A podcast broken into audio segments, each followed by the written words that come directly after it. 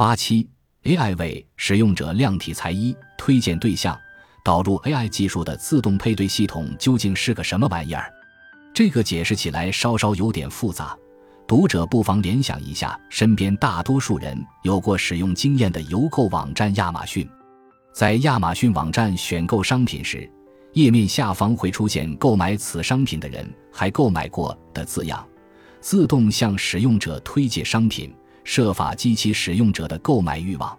其实是在系统设置中，将与自己购入同样商品的人其后又或者同时购买了何种商品的信息自动存储了下来，然后按照频度高低依序向使用者进行推荐。爱媛结婚支援中心的 AI 自动配对服务系统也是运用了这样的工作原理。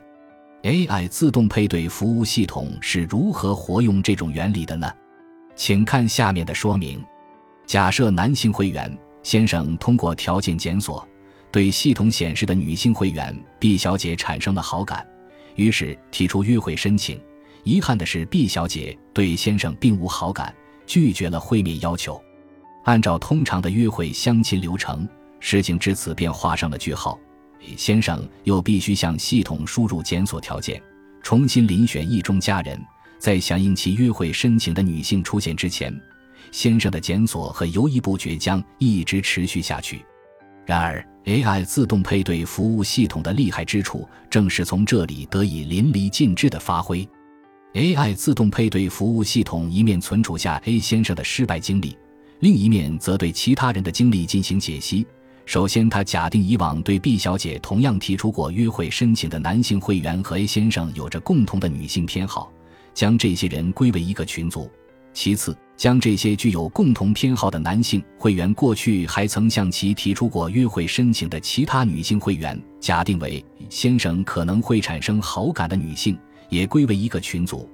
这样就可以向 A 先生自动推荐其他女性会员，促成其约会。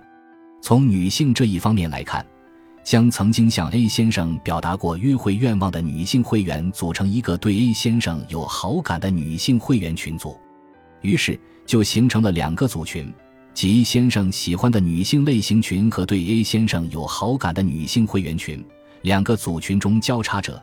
就是单靠之前的条件检索无法分析出的潜在的约会候选人。